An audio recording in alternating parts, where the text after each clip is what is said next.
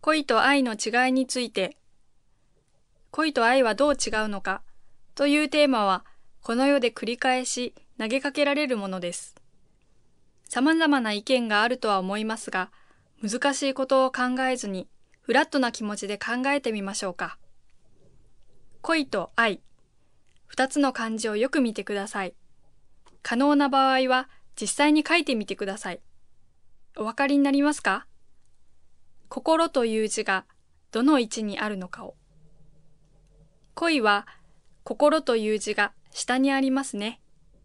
これはそのまま下心。あの人を自分の思い通りにしたい。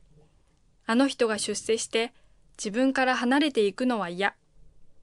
それらはすべて自分の都合で相手を動かしたいという自己中心的な考えから来ています。それを下心というのです。束縛したいという感情もこのうちに入ります。逆に愛はどうでしょう？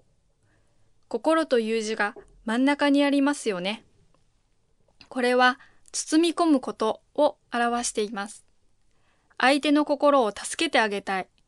相手に負担をかけるような行為はしたくない。相手のためになる情報があれば知らせてあげたい。相手を心より高めたい。こういった感情を愛と呼ぶのです。もうお分かりですね。愛とは相手にとって心地よいこととは何かを中心に物事を考えることなのです。